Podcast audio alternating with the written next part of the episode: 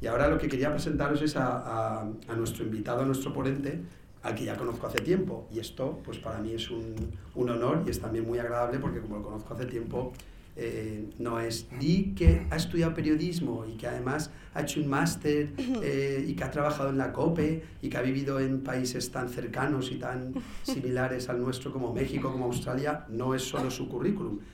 Puedo dar fe que es una buena persona, que es un buen profesional y que además el proyecto con el que ahora eh, de alguna manera está intentando inspirarnos lo está haciendo bien. Además a mí me llamó mucho la atención y me gustó porque es verdad que hay mucha gente haciendo podcasting y demás, pero dije, vaya, este se ha lanzado con profesionalidad. Digo, se ha lanzado en serio. Aunque te diga luego, pues es una parte de mi casa que colocas dos macetas y lo grabas, pero tú lo ves y queda perfectamente bien, es serio. O sea, lo hace muy bien. Además hace una conversación muy, te lo digo de verdad, muy de podcast porque generas ese clima como de total confianza, de bueno, ¿y tú cómo te ves cuando...? Y se nota que están hablando, que es lo que engancha mucho, con total normalidad, ¿no? De la entrevista preparada, bueno, eh, cuéntanos y una pregunta y luego otra, no. Hay una frescura que yo creo que eso, sinceramente, ya inspira. Y luego está pensado todo bien, el branding, el marketing, bueno, el nombre. El, el podcast del que está hablando Joseca es Inspira Brand. Enciéndelo, enciéndelo. Es que no sé si Sí, sí, está encendido. Es Inspira Brand y, y, es el podcast pues, de, de, Fernando. Entonces, si quieres hablarnos, empezar un poco por ahí, cuéntanos. Claro. ¿Cómo nace? ¿Cómo nace ese este, podcast? Tengo este micrófono, puedo hablar por aquí. Bueno, lo, lo, primero, muchísimas gracias a todos por, por, estar aquí, como decían, un 21 de diciembre, eh, haberos tomado la molestia de estar aquí en, en, el casino, la verdad para mí es un honor. Y eh, una vez eh, dicho esto, la verdad es que, jolín, gracias Joseca, porque creo que son palabras sinceras. Eh, no es cuestión de un bien queda o, o, tal. Además, creo que viviste el proceso prácticamente cuando lo estaba empezando este verano. Me acuerdo coincidir en, en algunos lugares este verano y, y, contártelo. Y la verdad me apoyaste desde el, desde el principio, lo cual agradezco. Eh, bueno, pues eh, os hablo un poco de Inspirabrand eh, y creo que para contaros qué es Inspirabrand me tendría que remontar primeramente a una situación personal que, que, igual los más mayores de la sala y los no tan mayores igual ya os, ha, os habéis podido ver reflejados en la historia que os cuento. Bueno, yo efectivamente, como decía eh, el gran Joseca, eh, estuve en México eh, este año trabajando hasta el mes de abril. En Semana Santa volví aquí a, nuestra querida tierra, a Valencia. Y tras unos meses en, la empresa con la que me fui, decido dar el valiente paso de salir de esta empresa. yo creo que a todos nos hemos visto alguna vez en una situación en la que, bueno, eh, ha terminado un ciclo, ¿no? Ha terminado una etapa eh, y necesitas cambiar. Y yo que, como decía Joseca, eh, me dediqué al mundo de la radio, estudié periodismo aquí en el CEU y, tuve ya la oportunidad de dedicarme a esto, a ponerme delante de un micro y a, contar eh, historias, primero musicales, luego deportivas, luego vino una época más de sociedad, de cultura, de, de política, estando en los servicios informativos de COPE en Madrid. Eh, llegó la pandemia y la pandemia eh, pues puso un punto y final ¿no? en, esa aventura en el mundo de la radio, en el cual me adentré con una vocación absoluta desde, desde que prácticamente tengo uso de razón. De hecho, veo algún amigo del cole por aquí, se acordará cuando yo con 17, 16 años mandaba notas de audio al, al grupo de WhatsApp de los amigos, eh, tratando de, de, ser el aliciente de ese viernes por la noche que íbamos a salir en época de selectivo. Entonces llegó la pandemia, como digo, y lo tuve que dejar y llegó a mi vida el mundo del marketing, en el, en el cual estoy apasionadamente contento desde hace tres años.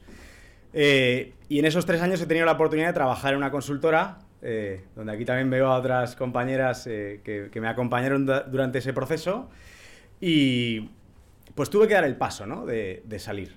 Y cuando uno da el paso y, y, mira hacia atrás y ve el background de, oye, he trabajado en la radio, un sector, una industria que está en plena reconversión, que no va hacia prácticamente ninguna parte, que cada vez es más ir irrelevante, unos medios de comunicación que cada vez son más... Eh, no me acuerdo qué palabra utilizábamos por aquella época, pero que hacíamos periodismo para los periodistas y no tanto para, para la gente que estaba al otro lado de la, de la radio. En un, mundo, en un momento en el que además los podcasts entraban, yo de hecho, haciendo el máster de la COPE, me acuerdo que, que el proyecto final de máster era hacer un podcast, no era hacer un programa de radio. Entonces, yo que venía con ese background y que me había adentrado en el mundo del marketing digital, del negocio, dije, es, es el momento, ¿no? Es el momento de lanzarme eh, y hacer algo propio, algo mío que de verdad tenga mi esencia y que de verdad transmita, que de verdad genere un impacto en, en la sociedad. que al final yo creo que es, que es para lo que hemos venido todos, ¿no? Eh, para ser alegres y, y, para, y, para, dejar un impacto, una huella en, en este mundo. Em, y ahí es cuando llega un momento en el que sí que me tomo tranquilamente un mes. Eh, no sé si te estoy chafando la pregunta de qué es el Slow Life. Adelante, adelante. Eh, bueno, Inspira Brand eh, tiene una filosofía detrás, que es lo que me parece más interesante de, de todo esto, que costó bastante tiempo de parir.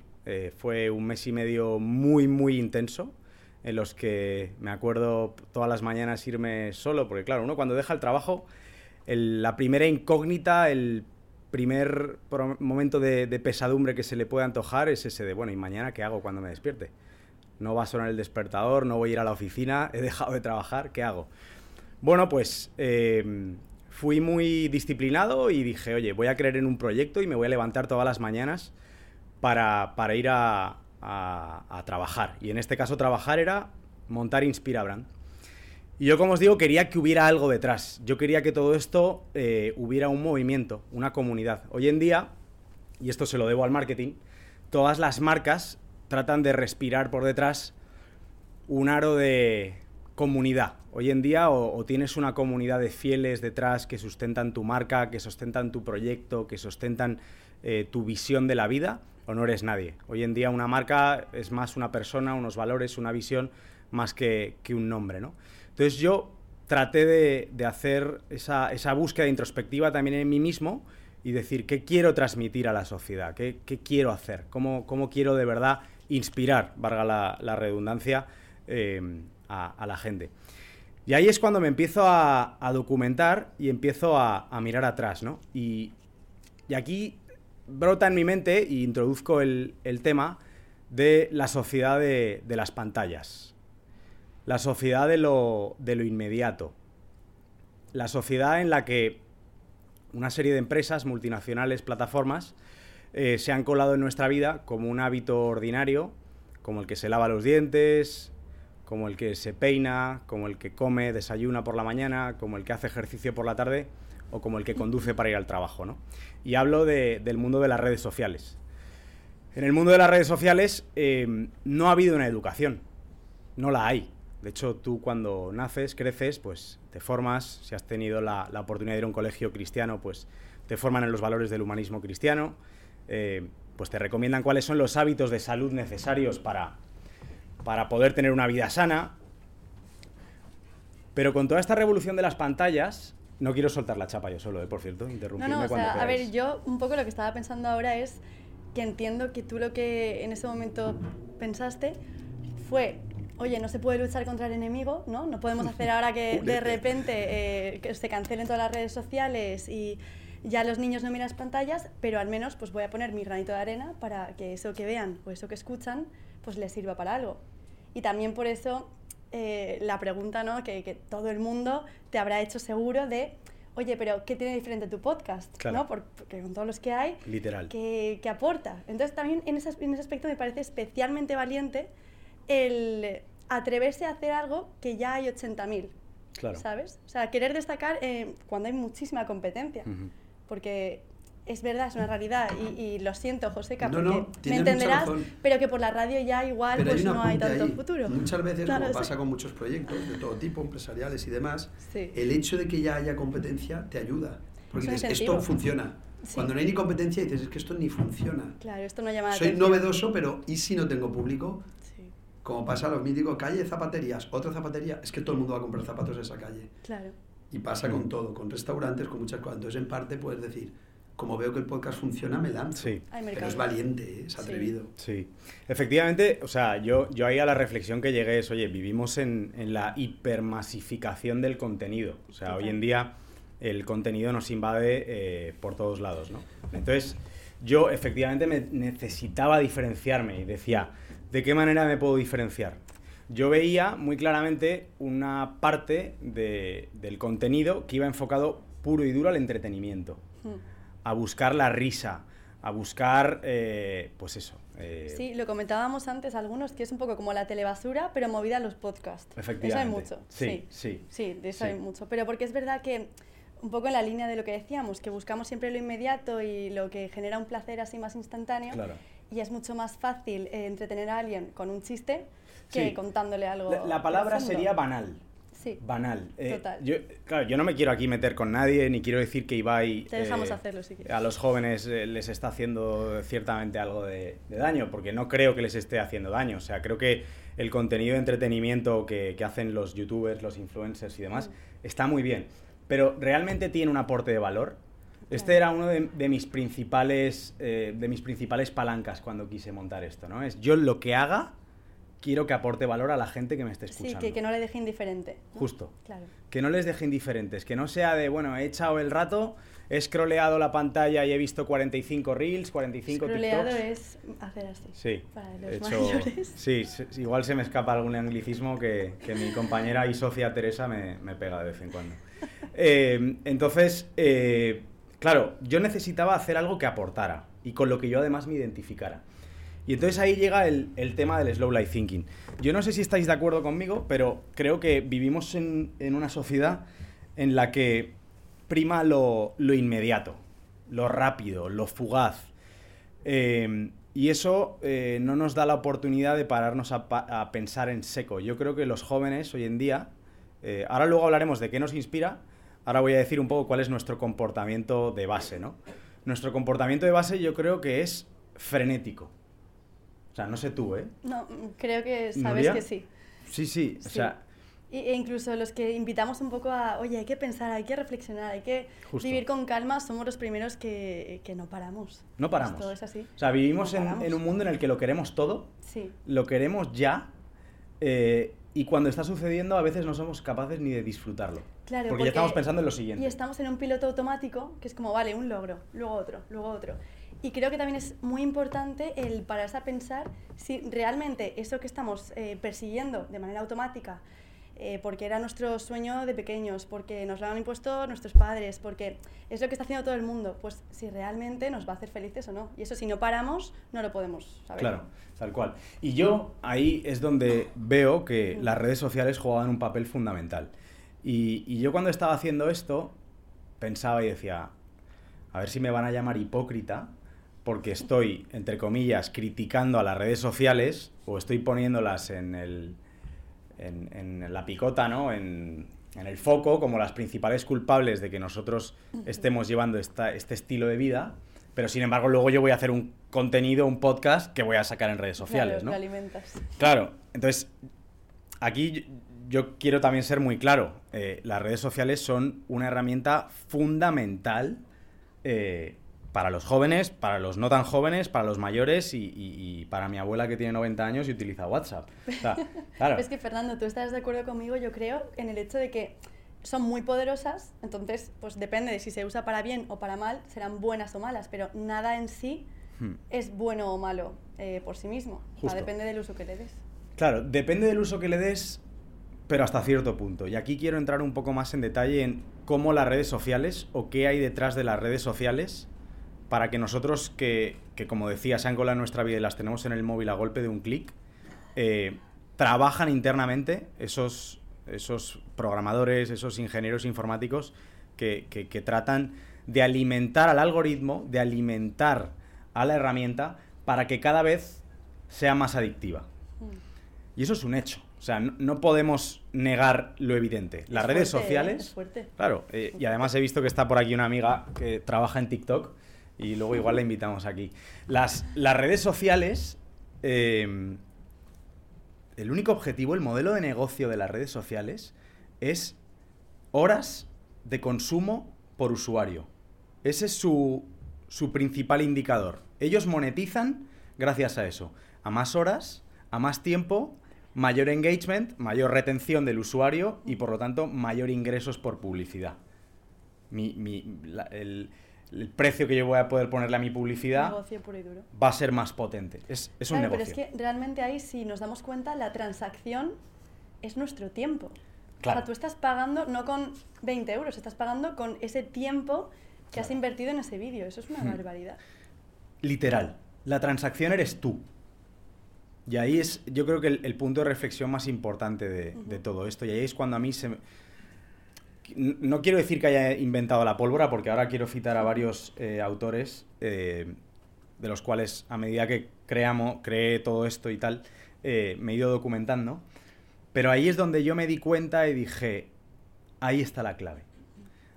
Ahí es donde nosotros tenemos que darnos cuenta de que somos siervos, entre comillas, de una serie de multinacionales eh, tecnológicas, en este caso, y de redes sociales, todos las conocemos, TikTok, Instagram, YouTube, eh, en fin, todas las que, las que hay. Pero una pregunta, eh, ¿tú crees que los jóvenes de hoy en día son conscientes de esto? No, definitivamente no. O sea, yo creo que, como decía antes, no estamos formados para ello. O sea, yo creo que los jóvenes ni en el colegio, ni en la universidad, ni siquiera en casa. Os sonará que las, en las últimas semanas han salido noticias en el informativo hablando precisamente de padres preocupados por casos de, de, compulsividad, de obsesión, de ansiedad, de depresión, de mil historias, por culpa de la cantidad de horas que la gente joven, que ahí es donde yo digo, no tan joven, claro, cuando decimos la gente joven, pensamos el chaval de 16, de 15 años que está en, la ESO o en bachiller. No necesariamente, eh, que son capaces de pasar eh, una media en España, que esto lo, lo hablé en el capítulo 2, eh, de 3 horas al día, la media en España, que pasamos en redes sociales, asciende a los jóvenes a 6. Madre mía. Hay una, creo que era por debajo de 17 o 18 años. O sea, hay una media de, 10 de 17 años de 6 horas al día. Claro, una persona que pasa 6 horas al día en redes sociales, ¿cómo no va a ser, por un lado, un negocio para las plataformas y por otro lado, tan perjudicial para ellos, ¿no? Totalmente. Madre mía, no follo. Sí. Nos hemos metido en un, en un jaleo importante, las redes sociales. Sí. totalmente. Y ahí llega...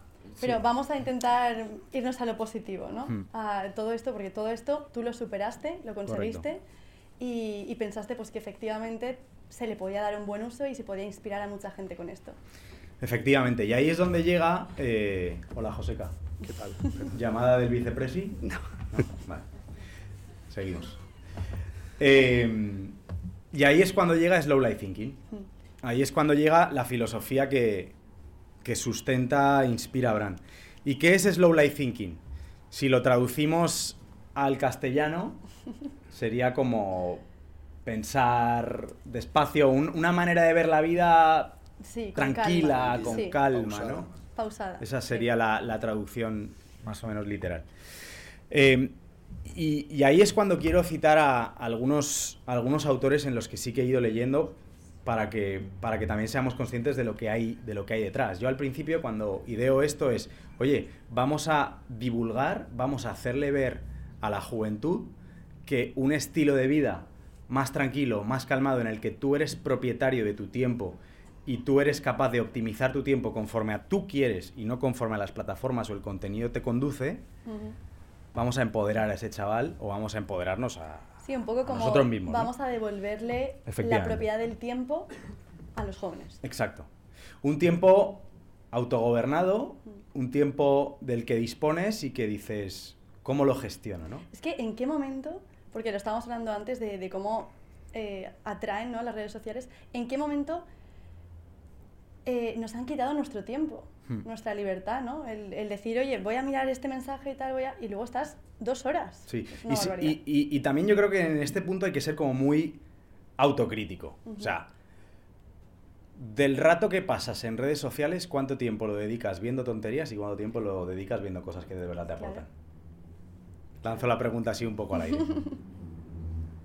es, muy, es muy complicado, lo que estás diciendo es cierto, pero claro, vivimos con estos aparatos y con toda esa cantidad de de saturación informativa que también es complejo salirse. Claro. Muchas veces, porque tendrías a lo mejor que romper, pero romper es casi imposible. En tu caso, has decidido que sea incluso hmm. una forma de trabajo y de negocio, que está muy bien, pero entonces ya no rompes, porque rompe el que dice, puedo no usar el teléfono, salvo para algunas cosas, y paso de él y lo veo poco.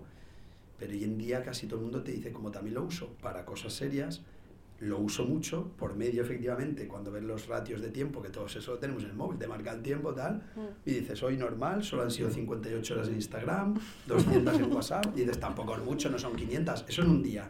Hay más horas de, redes que horas tiene el día, es como un milagro. Entonces, claro, es surrealista. Me dicen, no lo miro tanto, yo no lo miro tanto. No, nadie lo miramos tanto. Claro, es que ahí es donde está el tema, Joseca. Yo ahí lo, lo que hice es, vale, yo acepto, yo soy el primero consciente de que yo voy a estar en Instagram. No voy a dejar de estar en Instagram, ni voy a dejar de estar en las redes sociales, ni en YouTube, ni en TikTok, que ahora me he metido con todo esto. Voy a seguir. Entonces, el punto es, estando dentro, voy a ofrecerle a la gente una manera distinta de consumir contenido. Esas horas que tú pasas viendo reels de Ibai, eh, viendo vídeos, haciendo... esto es muy tremendo. Tú sabes que hay chavales que ven vídeos de otros cuantificando el importe de su outfit. No sé si ah, has entendido a lo que me refiero. ah, explicando, llevo esto que vale tanto, tal. Sí, las zapatillas 100 pavos, el pantalón 50 pavos, la camiseta... Yo, yo, prefiero todos los de perros graciosos que me parecen una monada. Fantástico. Yo puedo estar horas y sigo flipando con los Tekken, los Golden, son los buenos que son, me parecen magia. Claro. Pero reconozco que si hay contenido de calidad y los podcasts tienen una ventaja que te permiten escuchar, aunque también haya imagen, y mientras hacer otras cosas también productivas. Hmm. Por lo que estás escuchando algo, si es interesante encima, bien, porque estás aprendiendo, siempre aprendes algo, reflexionando, y encima tú estás haciendo algo, lo que sea. Hombre, no estás en ese momento eh, haciendo una contestación si eres abogado o planificando, pero puedes estar haciendo otras actividades, aunque sean actividades mecánicas en tu casa, o sea, y te permite. Y, y, el hecho de que estés escuchando, pero no sea el impacto visual, sobre todo de ver, es también un poco, como dicen, más perjudicial a nivel incluso cognitivo, como que te engancha más. Lo otro como música, oigo un podcast, si encima los sacas con una periodicidad razonable, tampoco generas esclavitud dices, bueno, hay una a la semana. Pero Joseca, ¿y, y, cómo es esto de que no podemos hacer una, solo, una sola cosa a la vez? O sea, perdón, solo una cosa y no ah, tres cosas a la vez. Porque es que ahora mismo creemos que, que tenemos que hacer eh, maravillas en una hora que tenemos que exprimirla a tope, ¿no? O sea, es un poco por encontrar el equilibrio con el slow life 20 cosas. Yo 22. Pues pero, pero también hay que saber parar. Sí, hay otra cosa que habéis oído, que esto va muy con el slow life thinking y, que hoy en día ocurre muy poco, porque también está, es verdad que eso la sociedad y todos los temas de productividad, etcétera, se considera, o se ha considerado que está muy mal, que es lo de tiempo para aburrirse, pero queda de, ah, para no hacer nada eres un vago, es lo que tú quieres. No, no. O sea, queda muy de eres un vago que no quiere hacer nada. Hombre, no, pero para tener como aburrirse, que es pensar, que es estar, eso ya está como condenado. En general, incluso nos sentimos un poco, nada, nada, yo a veces me ocurre porque hay, hay, tiro mucho de podcast. Digo, un podcast estás oyendo algo, como de ahí por lo menos, porque si no estás oyendo nada, normalmente si no, música sí que oigo. Yo reconozco que además, al ser muy comunicativo, además, el silencio total para mí es ruido a veces. Dices, tanto sí. dices, no, aunque hay un poquito de música. Pero luego dices, solo música, no estoy hablando, dices, ponte un podcast.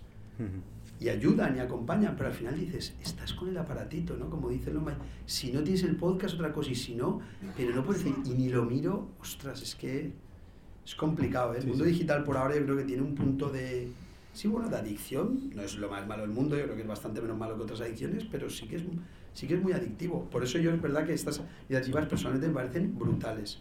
Dices, bueno, hay de todo, como tanto se dice, no es el hecho, no es la red, no es el instrumento, es cómo la utilicemos. Tú ya, pero normalmente esto se utiliza para esto y esto para lo otro, esto es un mareo.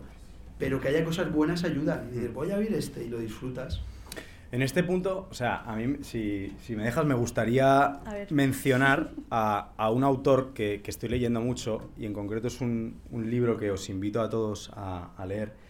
El autor es Miguel Ángel González, es catedrático de salud pública por la Universidad de Navarra y, y por Harvard, casi nada, que tiene un libro eh, que se llama Salmones, Hormonas y Pantallas. No sé si a alguno le suena, eh, pero hace un ensayo precisamente hablando de todo esto, ¿no? Y, es súper interesante porque él habla de conceptos como el de los salmones, que diréis, ¿qué tiene que ver los salmones con todo esto? Él hace ahí la, analogía diciendo que en toda generación, cuando se ha visto un gran problema de salud pública o, que, pudiera afectar potencialmente a la, sociedad, y pone el ejemplo eh, de los años 70-80, cuando el tema del tabaco que era eh, algo completamente arraigado y que todo el mundo fumaba en cualquier sitio, trabas en un paritorio, pon el ejemplo, pues sales con, fumando y demás. Eh, él ahí lo que cuenta es que hubo una época en la que una serie de salmones, que es el, pez, el pescado, no sé qué especie en concreto de pescado, que nada a contracorriente, es capaz de ir en contra de una tendencia del momento para posicionarse ante algo que está causando un, un agravio, un problema real para la sociedad. Y entonces, él pone el ejemplo del tabaco, que se vio muy claro una serie de, eruditos en este campo, en el de la medicina preventiva, la salud pública, que se dan cuenta y dicen, oye, el tabaco hay que erradicarlo y dan ese paso, y él pone el ejemplo, el mismo ejemplo con el tema de las pantallas. Él lo que comenta en, su, ensayo es que vivimos en un mundo en el que las pantallas, antes o después, eh, van a tener que Obviamente no como el tabaco, no se van a erradicar, ni mucho menos, pero sí se van a tener que de alguna manera erradicar. Y él lo que hace es invitar a una serie de salmones a que sean capaces de nadar río arriba, que naden a contracorriente, para levantar ese espíritu crítico, inconformista, combativo, de decir, oye, stop, o sea, ya, ya, ya, ya está bien. Y, de hecho hay, hay una frase que me ha apuntado antes aquí, que me gusta mucho, que dice, a cada generación le salva un puñado de hombres que tienen el coraje de ser inactuales e ir contracorriente. Y me parece muy interesante. Parece el lema de Neos, permíteme que te ¿Sí? De verdad, ¿eh? No, no, pero por favor, sigue. No, eso. Eh, pues, pues es también el lema de Inspirabrand. Quiero decir. Por eso eh, estamos aquí hoy. Claro, es también el lema Inspirabrand, porque al final. Eh, Esto es súper bonito, ¿eh? no, sé si estaba previsto, pero. Aunque ahí pone porque no todo vale, yo iba a decir, el lema es porque no todo vale. Sí. Pero es verdad que esa frase es muy buena. Y ahora también lo hemos puesto como hay esperanza. Me gusta lo de inactuales. Sí, decir clásicos o atemporales, tal. Inactuales. Sí. Pero la actualidad es terrible. Sí. Este, de verdad, ¿eh? la novela, apuntárosla, eh, Miguel Ángel González. Eh, salmones, hormonas y pantallas. Hay otra que también es muy buena que dice, donde todo el mundo piensa igual, casi nadie piensa demasiado. Totalmente. Que también es otra... ¿eh? Sí, no, este tipo es magnífico. Eh, muy y, y, y, son frases que nos tienen que inspirar, nunca mejor dicho, que nos tienen que hacer reflexionar.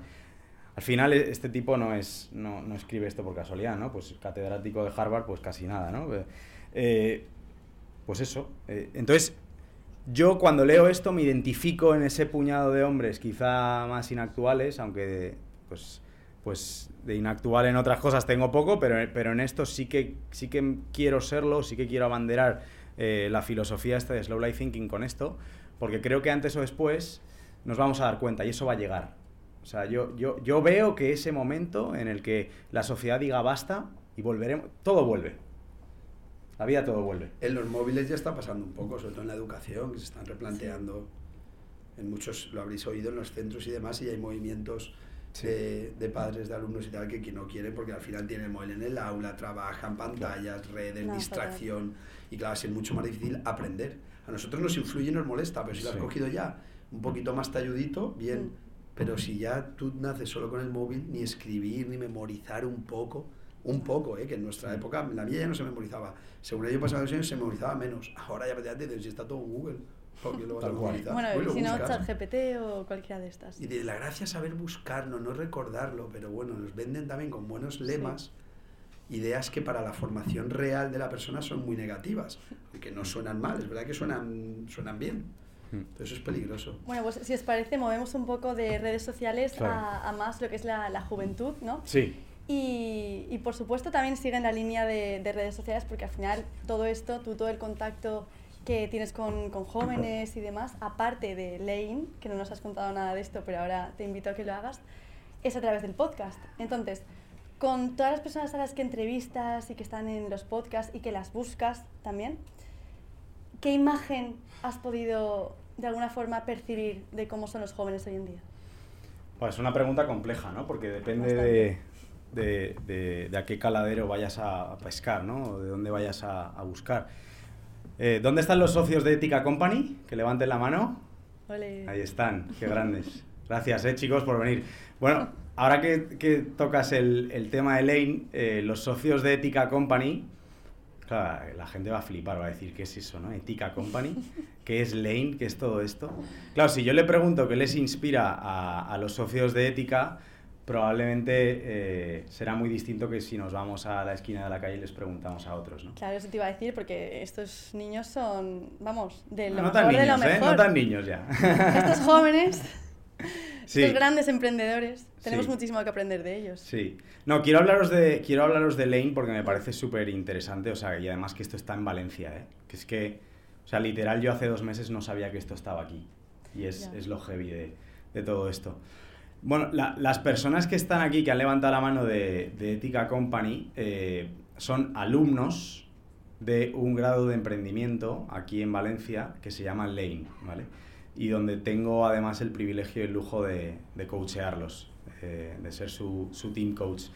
Este es un, un grado eh, que yo la verdad no conocía y, y muy poquita gente conoce de mi rango de edad, muy poquita gente, igual si bajas a los 2000 igual sí que se conoce un poco más. Es un grado eh, que se inspira en, la educación finlandesa y en el, en el aprender haciendo. ¿vale? Aquí hay una serie de alumnos, de socios de una empresa eh, que han fundado con 17 años eh, y que su carrera, a diferencia de la educación convencional, de una de unas económicas, un, etcétera, estos chavales eh, no tienen profesores, no tienen asignaturas, tienen un coach y tienen indicadores a través de un recorrido que durante cuatro años les va a llevar a ser emprendedores de un equipo de alto rendimiento. ¿no? Eh, Claro, tú es que a este grupo de jóvenes les hablas de que la sociedad está dormida, que, que- que no hacen nada. Se que- ríen de nosotros. Claro, se ríen. Se Porque con ríen. 17, 18 años están empezando a montar una empresa. Sí, sí. Ah, vale. Son el 1%, o sea, yo siempre se lo digo, yo eh, iba a decir en clase, ¿no? No hay clase, o sea, en Lane no hay clase, que es lo más importante, o sea, está, estos chavales eh, están capacitándose en, en algo tan importante como es el pensamiento crítico, el autoliderazgo, eh, y, y ellos no tienen un horario, no tienen clase los lunes. Hay gente que me dice, "Eh, ¿a qué hora tenéis las clases? No, no hay clases. O sea, aquí tenemos sesiones de entrenamiento en las que compartimos eh, el estado de, de la compañía.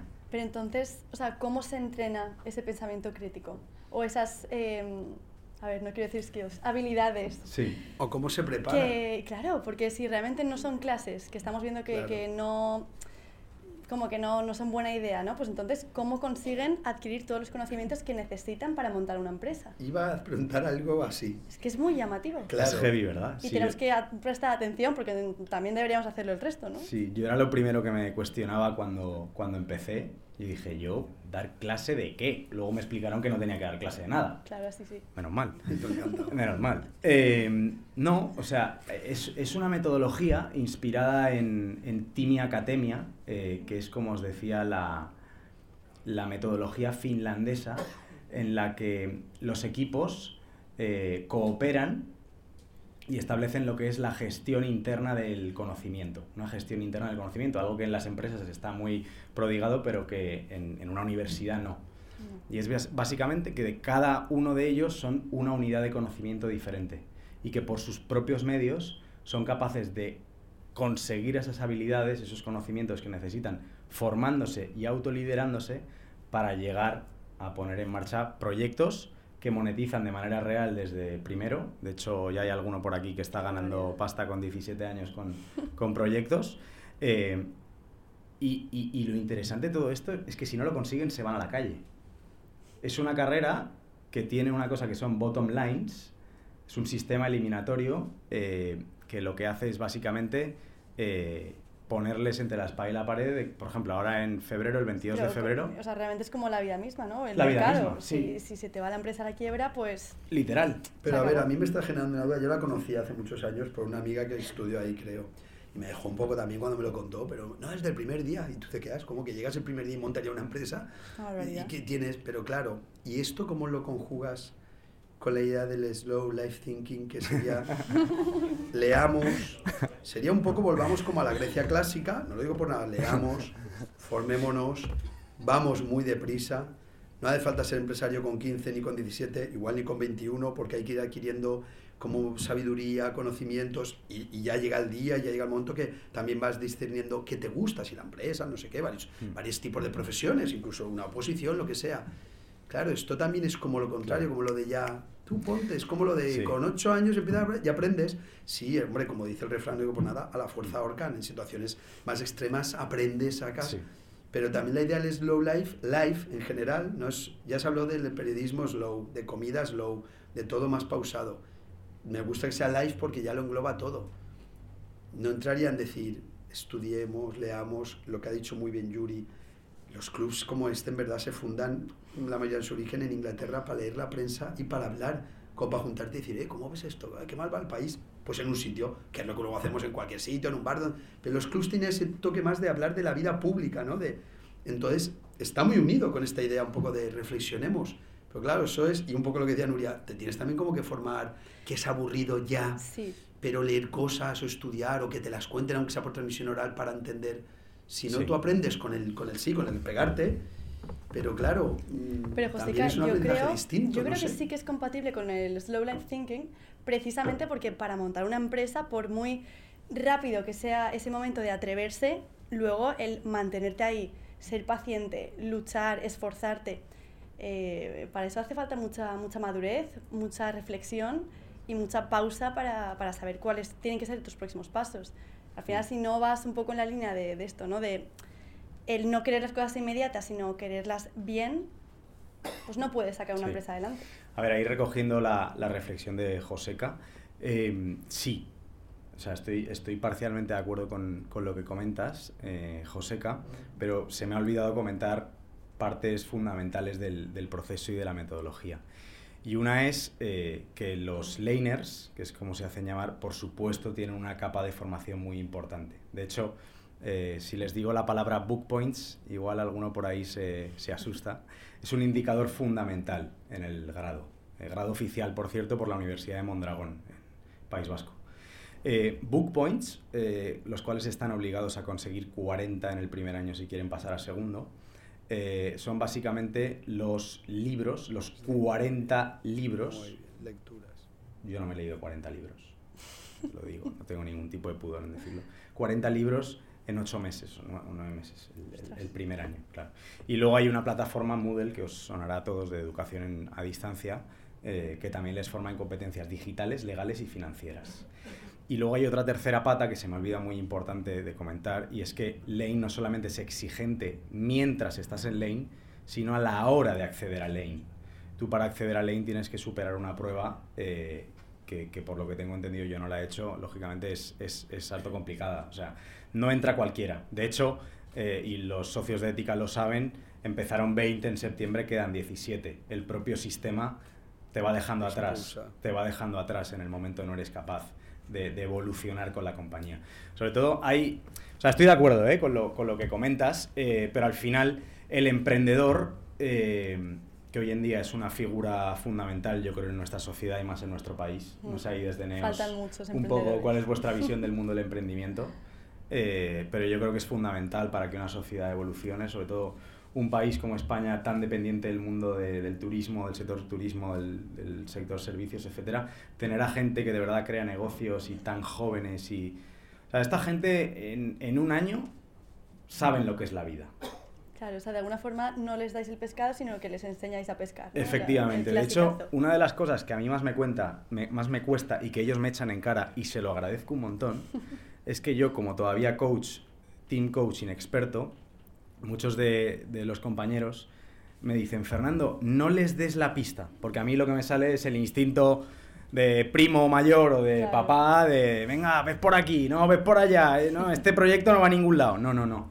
Mm. La metodología, sobre todo en primero, es dejarles que hagan. Y, que, y también incluso dejarse sorprender tú, porque igual tú tienes una idea que, que crees que no va a ir y luego va y ellos la sacan adelante. Efectivamente, tal cual, y te sorprenden. Entonces, claro, volviendo un poco a la pregunta que tú me decías, Nuria, eh, claro, yo le pregunto a un chaval de Lane, de, Lane qué le inspira, y es que ni por asomo es lo mismo, pues, pues está preocupado porque llega Navidades, porque se acaban de enterar que les hemos contado la metodología hace nada, que, si que ahora en febrero se van a Berlín, porque tienen un Learning Journey, un viaje de, de estudios, en el que eh, tienen que convivir con un hub de emprendimiento. Eh, este año se van a Berlín, el año que viene se van a... ¿A dónde se van? ¿A dónde os vais el año que viene? Nueva York el año que viene. tercero India y Corea y en cuarto no lo sé. Entonces, eh, claro, eh, son chavales que, que, que, están preocupados por eso, que como no lleguen a tener la pasta necesaria para poder viajar, se van a la, se van a la calle, no van y son expulsados del grado. Entonces, eh, claro, ¿qué les inspira? Pues obviamente que verán vídeos de Ibai y que, que verán YouTube. Y bueno, o te la reformulo. ¿Qué les diferencia a ellos de la juventud actual? Yo diría que tienen hambre. Que tienen mucha hambre. Muchísima hambre. Yo me acuerdo cuando tenía 18 años, yo no tenía el hambre que ellos tienen. Pero vamos. ¿Pero de dónde sale ese hambre? ¿Cómo podemos alimentarlo? Porque desde luego yo creo que hace falta. Estamos en una sociedad bastante dormida, eh, que vamos todos como muy en masa, muy hmm. no a contracorriente, sino como un tronco movido por la hmm. corriente.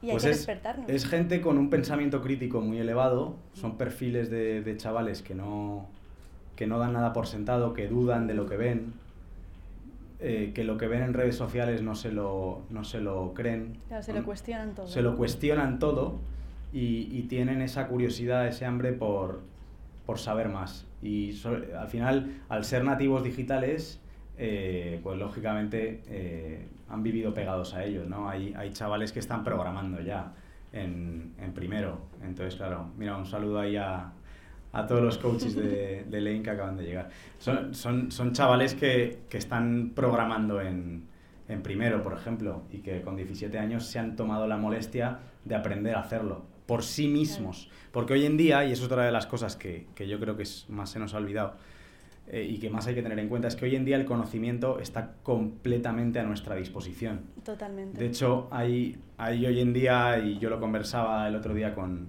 Hay una industria hoy en día que se ha arraigado y se ha desplegado completamente en redes sociales, que es la industria de los infoproductos.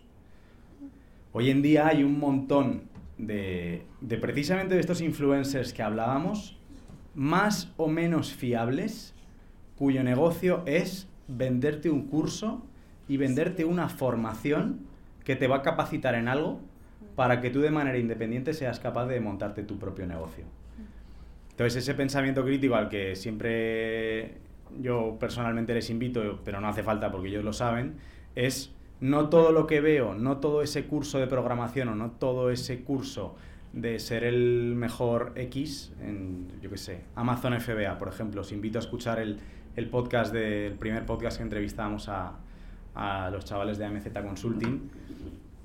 Em, pues, pues tienen, tienen que ser capaces de discernir y de ver muy bien si lo que les están contando, si ese negocio que les están vendiendo en redes sociales es real o no es real.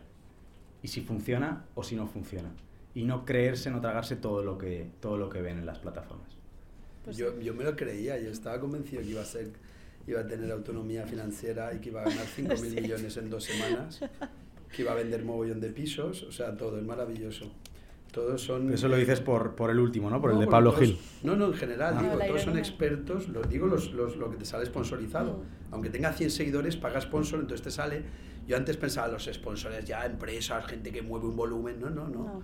Tú pagas, te aparecen por lo que sea y el otro tiene 120 seguidores y eso da igual. No, no hace falta tener una fuerza para decir, hombre, entonces ya haz publicidad, la hacen. Entonces todo el mundo te ofrece cursos, historias, eso es verdad. Hmm. Yo te quería preguntar, de los que has entrevistado tú, ¿hay alguno que a ti te haya incluso inspirado un poco más o te haya impactado más? Aunque sean gente mucha que tú ya conoces, que hace cosas pues bien hechas, que tienen una capacidad así, que son un poco, claro, también cuando buscas a alguien dices, hace, hace algo, ¿no? Hace que sea el número uno, pero es un poquito más disruptivo, ¿no? No está ahí o no. Hmm. Ya ha hecho un proyecto, tiene alguna empresa o alguna historia, pero hay alguno que te haya impactado, que te haya contado algo y digas, ¡buah! No me lo esperaba. Hmm. A ver, creo que lo que hemos visto hasta ahora es, es la punta del iceberg. Eh, eh, estoy convencido de que el que saquemos en enero o en febrero me va a inspirar más que el anterior, por, por, por un sentido de que siempre me gusta superar el contenido, cada vez sea más interesante, ¿no? Pero sí que hasta ahora, y quitando de la ecuación a, Lane, que, que, es que debo decirlo, debo reconocerlo, y no es, no es sentir los colores, que sí, eh, ni, ni, autopromo, pero, pero la verdad, un país como España, y José tú que vienes del mundo del periodismo y que estarás harto de ver el informe PISA de todos los años. ¿Cuántos cates nos caen en, en España de lo mal que vamos en educación, lo pésimos que somos, lo mal formados que están y cuánto... Eh, es verdad que siempre ganaba Finlandia. Siempre. Y esto es finlandés, Siempre, por origen. justo. Claro. Eh, salió muy bien Castilla y León, creo, en PISA. ¿eh? ¿Sí? Sí, esas cosas raras. Sí, pero la media de España, la media de España en PISA siempre ha sido mala. Sí, porque también tampoco me sé todos los baremos que miden y aquí somos pues españoles, tenemos otras cosas. Sí, ¿no? buenos, pero eso siempre tenemos. En, si cogemos que decir estándares europeos internacionales, solemos salir caneados. Claro, por eso, entonces, respondiendo a tu pregunta, ver que un movimiento español eh, está liderando, en este caso, eh, en un terreno, en un ámbito en el que somos los peores, ver que, que están tratando de revolucionarlo y que lo están consiguiendo y que salen todos los años eh, entre 10 y 20 emprendedores nuevos por, por, compañía, que por cierto no lo hemos dicho, pero Lane en España está Valencia, Madrid, Barcelona, País Vasco, Málaga y luego por el mundo Puebla, México, Berlín, Corea, en fin, es una Yo creo que lo más destacable es que priman, que eso es raro, en verdad en la formación no es lo habitual, en nuestro carácter tanto en España como en Europa eh, por varios motivos, sobre todo pues, culturales y históricos al final, un poco de, nuestra, de todas nuestras tradiciones, de, de cuidado, de apoyo, de atención, mm. de ah, no te quedes el último, ay, pobrecito. Y aquí lo que hacen es primar la meritocracia, el esfuerzo, la meritocracia, y eso es disruptivo porque aquí siempre es, ah, no es tan bueno, ya no vas a decir que no es bueno, y aquí es como decir, no pasa nada, pero si no eres bueno, pues no estás. Y el que esté, que se lo ocurre. Si no eres bueno en esto, pues busca en que eres bueno. Y que demuestre, y eso es bueno, primar esa meritocracia es verdad que es sorprendente, porque aquí, claro, por eso no hay 8.000, porque aquí muchos no puede haber, porque mm, ya dirías, ay, si hay angelitista, que no sé qué, y tienes que mm. hacer, y dices, bueno, pues vale, pues, pero es primar un poco el, oye, hay que ir subiendo y hay que intentar mejorar en la vida. Exacto, sí. Entonces te diría que, que ese es, es, uno de los que más, aunque es algo que más allá de un podcast, creo que ya es algo que forma parte de, de, mi día a día, pero yendo a, a otras entrevistas, eh, pues la última precisamente con, con, Pablo Gil, que me consta, lo, lo conoces a, Pablo. Gil Brusola. Pablo Gil Brusola, un, un gran tipo que además eh, se lo agradezco un montón porque vino al, al podcast eh, en un momento en el que está a tope con, con PropGiro, con su startup. pero me gustó mucho, no tanto por lo innovadora que puede ser su tecnología o su software para para invertir en inmuebles y conseguir esa libertad financiera de la que todo el mundo habla.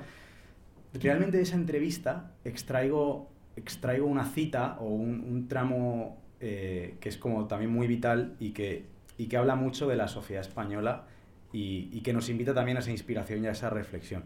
Pablo, eh, para el que no lo conozca, Pablo fue cofundador de Grow Pro Experience, la, la plataforma de, de, estudiantes de viajes a Australia Em, con Goico Llobet. Dos emprendedores que trabajaban en el mundo de la consultoría tecnológica, si no me equivoco, en Barcelona. Se van, montan GrowPro, una startup que, bueno, hoy en día ya no, es, no se puede considerar ni startup, les fue muy bien y lo que les llevó es a vivir pues 10, creo que 10, 15 años en, en, Australia. Un mundo anglosajón completamente distinto al nuestro y demás. Pablo deja GrowPro, se sale y, y, empieza este otro negocio, ¿vale? Prop Giro. Y ahora acaba de volver a España para abrir la, la oficina aquí. Y, cuando estábamos hablando, lógicamente, del tema de las finanzas, del tema de las inversiones y de todo esto en el podcast, yo hubo un momento que, que, le, que le, pregunto, eh, Pablo, ¿por qué hay tanto pudor o tanto miedo, entre comillas, en, España a hablar abiertamente no sé si la pregunta iba así, o oye, ¿qué, qué, qué diferencia notas entre Australia y España sobre estos temas, sobre finanzas? Y él me decía que, que en Australia es completamente normal, algo que aquí sería impensable, hablar en un ámbito pues, como el que estamos ahora, de una cena y de tal, cómo te van las finanzas, dónde inviertes, dónde no inviertes, dónde te está yendo bien, dónde te has ido mal, dónde has fracasado, en qué negocio has fracasado, eh, cuánto ganas, cuánto facturas, cuánto tienes de beneficio.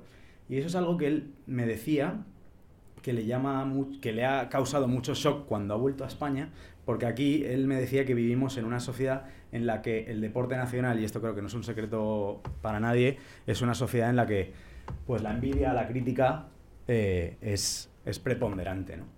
Y, y, yo me quedé así como diciendo, es que tiene razón. O sea, tiene, tiene, tiene razón, el, el latino es así.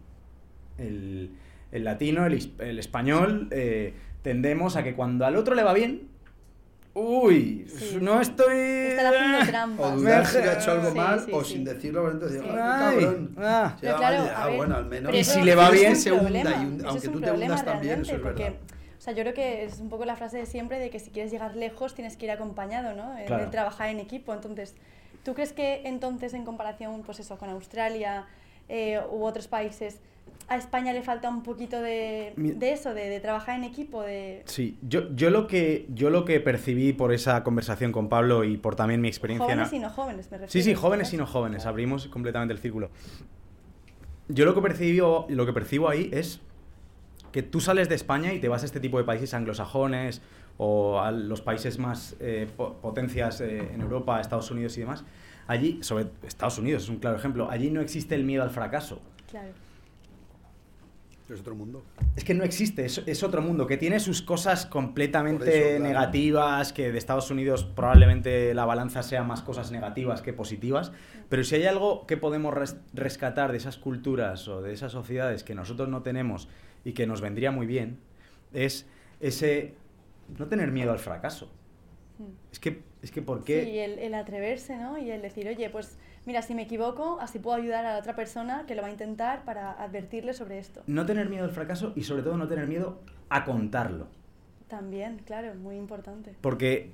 Pero esto es un poco lo que dicen también los en la Asociación Valenciana de Empresarios, siempre repiten muchas veces, incluso el propio Juan Roch lo ha dicho a veces el lema de tenemos que salir del armario, y lo dice él refiriéndose a hay que decir, soy empresario, genero empleo, genero riqueza, pago impuestos, es complicado, y no tener vergüenza, y a veces también se refieren, y, si, y todo no me ha ido siempre bien, pues a la mayoría no, si no es, imposible que empezaran y desde el día uno, uh, todo un crecimiento, han montado negocios, han fracasado, han tenido problemas, se han endeudado, han vuelto a salir adelante, la mayoría normalmente además con, con, con una fuerza que suele ser genética, si analizamos el tejido empresarial y el que se atreve sobre todo, que tú estás centrando en esa parte muy empresarial, porque es verdad que esto rompe con la mentalidad más de ser funcionario, pues ya, lo que pasa es que también tiene que haber de todo. Y dices, bueno, y lo otro es más tranquilo, más reflexivo, pero bueno. Lo que pasa es que es verdad que cuando de cada 10, 8 quieren ser funcionarios, vamos a calmarnos. O sea, ¿en qué estamos? No, porque tengo sueldo. ¿Y quién lo paga? Pues los impuestos y tú. ¿Y quién lo paga? Y no piensan, los del sector privado trabajando pagando impuestos. Entonces hay un momento que cortocircuitamos, fuera, no, hay un dinero. es lo fácil, es complicado, lo que pues evita reflexión o pensar. Pero tampoco se ha planteado, o sea, a veces ni con mala idea no se plantea que el problema es que de dónde sale ese dinero. Se ve como de, bueno, dinero y dices, ¿y de dónde? Porque lo que tú haces es importante, pero tú no generas riqueza. Ah, pero yo quiero positar. Y dices, ya, pues claro, eso es todo. También el Estado que tiene que ver cómo, cómo equilibra un poco ese número entre el trabajador público y el trabajador privado. Pero el empresario, como decía, muchas veces es que lo lleva genético, entonces suelen ser generaciones y tienen esa fuerza, pero es cierto que en nuestra cultura, que eso es europeo, pero es muy español, tiene mucho que ver yo creo también con el mundo, el mundo latino que yo me refiero, pero bueno, que es el mundo eh, Italia y España fundamentalmente, es el mundo del sur de Europa donde tiene mucha influencia también el catolicismo y nuestra manera un poco de entender el sentido del perdón, de la culpa, etcétera de la familia, los trapos sucios se lavan en casa, tanto no cuentes, tal, porque ya todo el mundo, ay, le ha ido mal. Entonces me da a decir, claro, lo digo, ah, ah, aquí todo eso está muy penalizado, entonces lo llevamos, es una carga, que es una herencia multisecular prácticamente, no es de ahora. Entonces dices, no digas si te ha ido mal, no lo Claro, aquí estás hablando del postureo. Bueno, pero dices, no que lo la juventud está tremendamente da, da vergüenza, es verdad que da mucha vergüenza al final un, un compartir en general o proponer, oye, montamos algo, hacemos algo, será difícil, igual no va mal, bueno, pues vamos a montarlo y si no, cuesta. Es verdad que da mucho miedo. Cuando hay valientes, con los que tú decías de Lenin, de tal, de... Eh, Lenin no, Lenin. Lenin. Lenin. era otro. Cuando hay gente más disruptiva, pues están enfocados, los tenemos aquí, pues hay mucha gente en Edén, eh, si es que están focalizados en los sitios donde pa, pa, pa, pa, pa, y dices, qué cracks. Y son como esos pocos líderes, lo que han dicho al principio, estos locos, para montar cosas, claro. Sí, es una excepción. En nuestro entorno sí, en otros no, en otros hay muchos así, claro.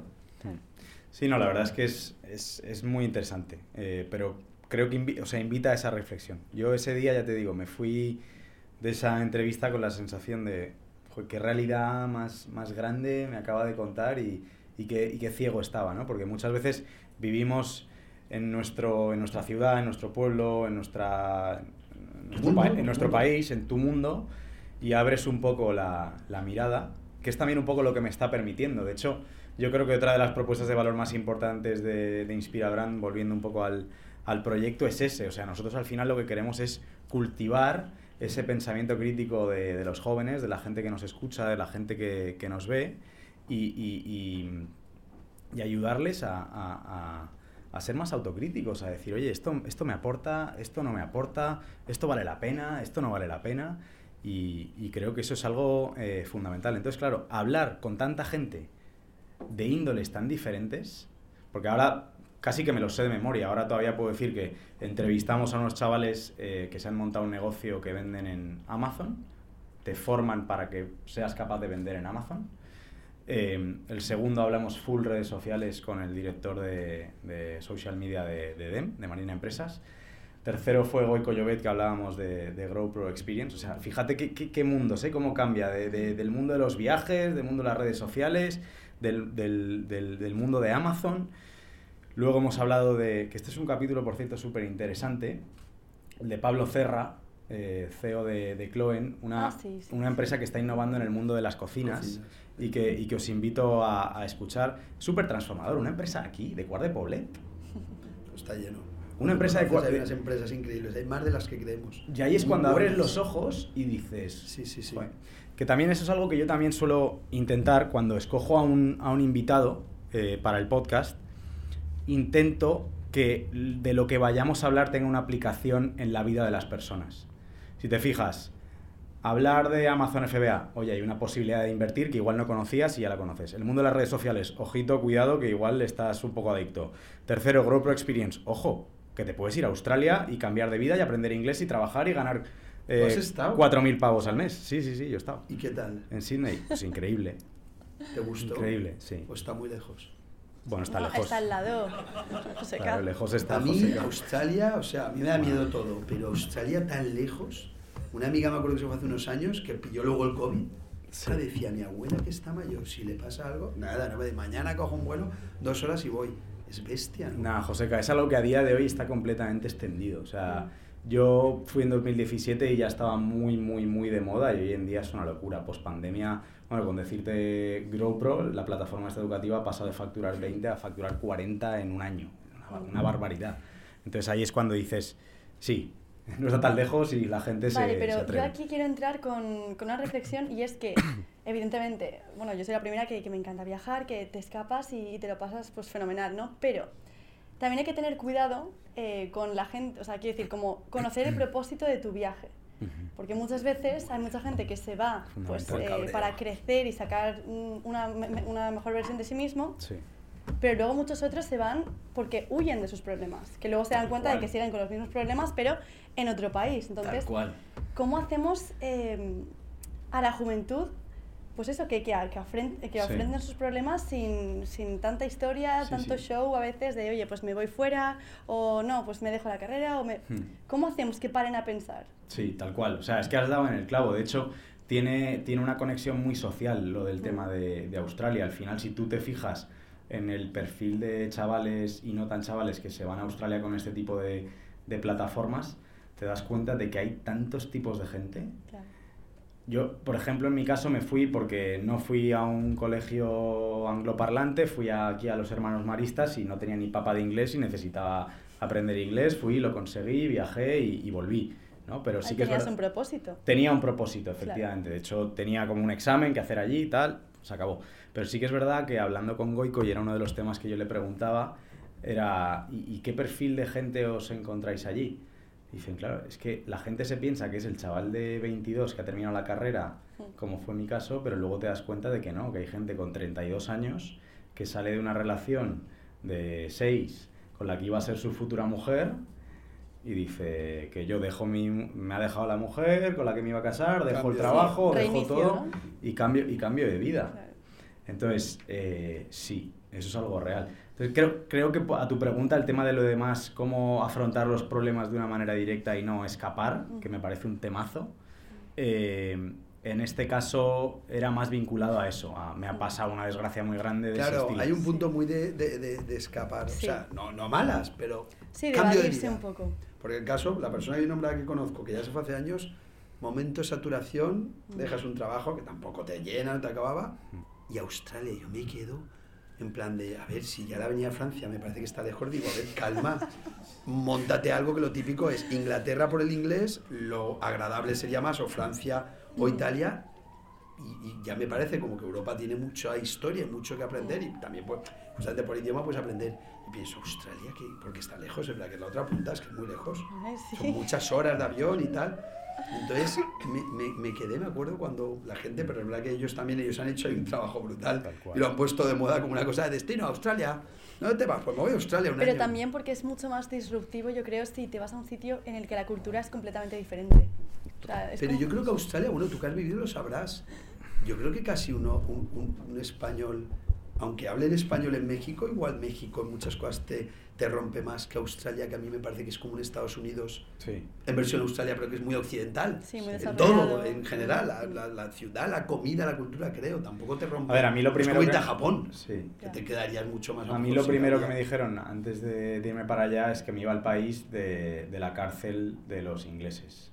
Ostras. Claro, ¿sí? sí. Pues yo cuando estuve en Inglaterra había muchos australianos. O sea, que no sé cómo casar. al final todos están bajo la misma reina, bueno, el mismo rey. Sí, sí, sí, sí. Bueno, la cuestión, eh, a tu pregunta, Joseca. Commonwealth. Todo Commonwealth. Eso es. Eh, ¿Por qué? A ver, hay, hay, un tema que creo que se nos está pasando a todos y esto es muy importante. Australia es uno de los países con la renta per cápita más alta del mundo. Dinero. Y eso, claro, muy bien. ¿Cómo nos gusta el dinero? Eh? Claro. Recuerdo, slow life thinking. Paz, Lo dice por mí. reflexión, tal. Y si pagan 5.000, millón. Fícali, fícali, y mes. Hombre, hay, que, hay que estar en un sitio donde se te valore a todos los niveles, eso siempre. A ver. Así no hace falta que sea el, el, el, X, ni el 12, ni el 13, puede ser ya el 15 para que vaya rápido, no haya que cargarlo en todo el día y digas el móvil, estés ahí y digas, ah, pero me compra el último. Claro, pues si hay mucho dinero al final puedes comprarte esos productos que son carísimos. Es una realidad. O sea, en Australia van muy sobrados. Y en Sydney ya ni te cuento. O sea, Sydney es una barbaridad. Y, y ya, y a mi, mi, caso práctico, ¿vale? Pues, joder. sí, sí, tú, claro. Yo fui a vivir allí con una mano delante y otra detrás. Con el curso de inglés pagado, un hostel de 15 días y ya está. Que ahí es un poco el tema emprendedor del que hablábamos antes, ¿no? Búscate la vida, hablando un inglés sencillo, nivel bajo, B1 o si llega, eh, a encontrar allí trabajo, ¿no? Entonces, yo me fui allí eh, sin ningún tipo de certificación, sin ningún tipo de habilidad especial, más allá de que engañé a un, a un entrenador de tenis para que me colara en su escuela para dar clases a los chavales. Muy bien. No lo hice. No, no, no, lo hace. Sí, le engañé. se está grabando, es que me encanta. ya, digo, se va a enterar ahora. Bueno, yo creo que ya ni se acordará de mí. Falsifiqué el. Muy bien. No, no, pero no digas más cosas. Sigue. Entremos ya en delitos. Entremos. Muy bien. Muy bien, ¿qué más? ¿Qué más cosas? El título de entrenador de tenis tampoco fue un pecado mortal, ¿eh? Tampoco fue un pecado mortal. Me lo dices a mí que he sido entrenador de tenis muchos ¿Ah, años. Yo daba clases de tenis mientras me sacaba la carrera. Oye, a ver cuándo jugamos, ¿no? Bueno, cuando vuelva a tener tiempo, cuando me jubile. Bueno, la cuestión. Y voy al, al guía de la cuestión. ¿Tú sabes lo que ganaba yo allí de camarero en Australia? Yo curraba en un catering y en un hotel. En bodas, en un hotel y en un catering diferentes tipos de eventos. ¿Tú sabes al mes en dólares cuánto ganaba un chaval que hacía 40 horas a la semana? Dilo que estamos sentados. 4.000 euros. Dólares. Ya, pero es verdad que ganas 4.000, pero es un curro también que tú porque estás joven y fuerte, pero cuando te Sí, pero por ese mismo trabajo al final aquí Dólares australianos. 1.000 euros. Dólares australianos, claro. He dicho euros, no. Por favor, me hacéis la conversión ya. Ya cuánto sale el piso allí el alquiler y la vida más cara. 1,8 está ahora. En, en, aquella época no, ¿eh? La proporción, eso sí, de vida. Que en aquella época 1,2, 1,3. imagino. Sí, sí, ahí voy, claro, claro, claro. Hay que, hay al final lo de siempre, me voy a Madrid, gano más. Ya. Sí, sí. sí cuesta un piso? Pero, Joseca, Joseca te, te pongo el ejemplo. Yo me pagué muchos viajes. Muchos viajes es poder haber ido a ver a Nadal a jugar en Melbourne el Open de Australia, ir a Nueva Zelanda, ir a Filipinas y hacer un voluntariado en Sudáfrica. Todo eso de lo que ganaba de camarero. O sea que la vida allí era cara, evidentemente, era muy cara, pero, pero podías eh, ahorrar. entonces, claro, el tema de Australia, la gente se... ¿Por qué todo el mundo va a Australia? Porque, claro, porque es que a, la vez que estás estudiando, estás trabajando y, te puedes costear allí la vida y vivir una experiencia maravillosa.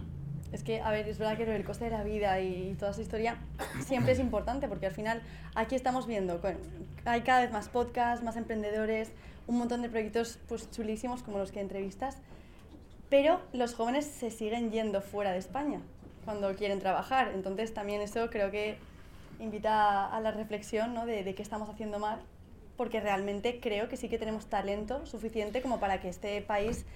Eh, se impulse mucho más por los jóvenes. Quizá no estamos confiando e- suficientemente en ellos. En España lo que te dicen, y, esto seguro que lo habrá escuchado mucha gente, es o, emprendes o estás fastidiado. ¿En España? Eso es lo que eso te lo dicen. Eso es lo que te dicen. ¿Y a quién más? No sé, ¿eh? A mí. Yo, es lo que decir, que te montas tú algo o el mercado está mal y no te van a contratar. bueno, no, no, es que no te pues vayan a contratar, pero no te vas a ganar la vida igual ah, la como de no vas a ganar pues, muchísimo. no, como se la ganaría una un asalariado del resto de Europa, me refiero. No, eso es inviable. Ya, claro, pero, con los pero a ver, no, yo me refiero a que, por ejemplo, eh, mi sector, ¿no? que es el derecho y demás, te aseguro que te van a decir mil veces antes que te saques una oposición, lo que hablábamos antes, que te montes un bufete de abogados. O sea, es que es... Mm. Si yo hago la estadística, te puedo decir que los que se han graduado de AD y Derecho, el 0% se está planteando montar un bufete. Entonces, a ver, yo creo que en España eh, hace falta un Es que esa mentalidad es bestia ya. Eh, hay dos cosas yo creo que afectan mucho al tema de la empresa o del, o del pensar en voy a hacer algo. Que uno es la mentalidad, como he dicho, pero que es que es, es, viene muy antiguo y eso yo creo que no es fácil de cambiar y no sé hasta qué punto puede cambiar o no.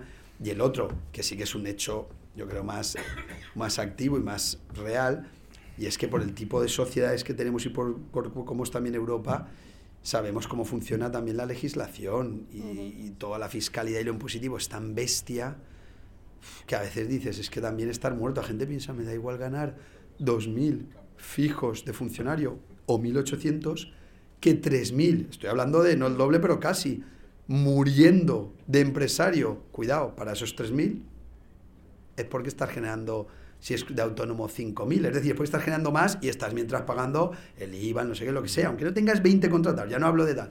Y así te quedas con 3.000 y dices, bueno, pero al final son 3.000 y tú, y no tengo vida. Y lo otro es, tengo toda la vida del mundo por, pongamos 2.000. Pero que fíjate que hay 1.000 de diferencia.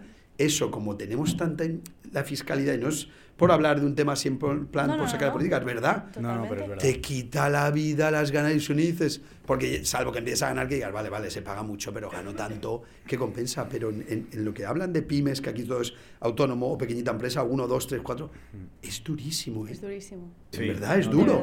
Te dicen, ya, alguno tira toalla y me contraten donde sea o algo, es duro. y eso, eso desincentiva mucho. Si voy a montar algo y con que me vaya bien enseguida, es muy, muy cruel. De hecho, y, esto lo, lo, digo abiertamente, uno de los temas que estoy como loco por tratar en el, en el podcast, que espero que, que, se materialice ahora en, en enero febrero, es hablar precisamente del tema de la fiscalidad, pero no en concreto de, de la fiscalidad española, sino quiero entrevistar a un caso real de alguien que se ha ido a Andorra. Sabéis que hubo un, un boom con tema de gente yéndose a Andorra, sobre todo en el mundo. Los Instagramers, los influencers. Plataformas digitales, etcétera, y no necesariamente este, influencers ¿eh? y youtubers, que también, que, son, que es lo que más viral se ha hecho. Pero porque ahí te destrozan. Y esto lo recuerdo, mirad, lo puedo contar, lo puedo contar. A ver. Sí, no sé. Bueno, digo quién o no. A hablar y te digo.